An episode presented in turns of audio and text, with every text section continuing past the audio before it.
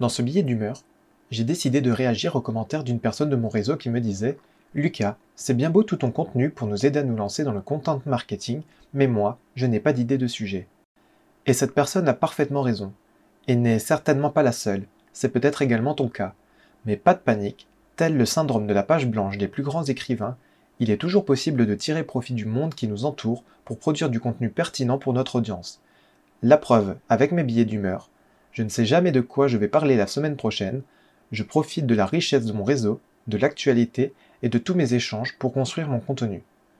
Je vais donc aujourd'hui vous partager les techniques que j'utilise pour ne jamais être à court d'idées pour mon contenu quotidien. Tu le sais désormais, je suis vidéaste. Mon métier est de proposer des idées et de les mettre en image pour mes clients.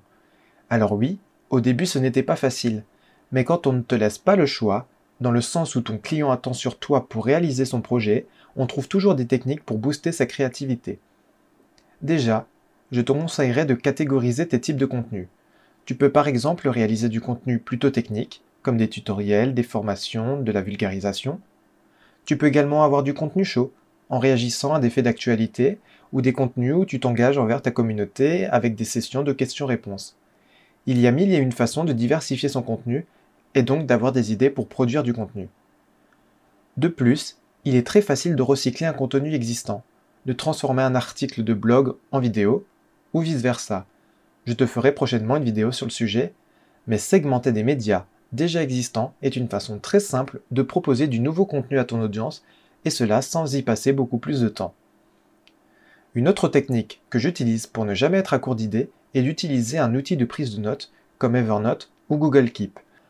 Les idées ne viennent pas toujours quand on en a besoin. Certaines peuvent venir dans ton bain ou juste avant de t'endormir. Pour cela, je te conseille de les noter dès qu'elles te viennent à l'esprit.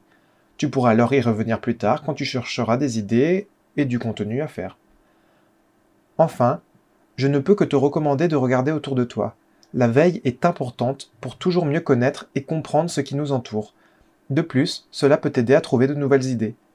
Hop, une mise à jour de LinkedIn qui introduit un nouvel élément peut faire une très bonne vidéo pour laquelle tu seras parmi les premiers à en parler et maximiser ta visibilité. En résumé, pour produire du contenu, il faut en consommer. Voici aujourd'hui ce que je peux te dire afin de t'aider à booster ta créativité et lancer dès maintenant ton content marketing. Si tu as des questions ou que tu souhaites d'autres conseils, n'hésite pas à les poser en commentaire et je te ferai peut-être une autre vidéo sur ce sujet. À bientôt!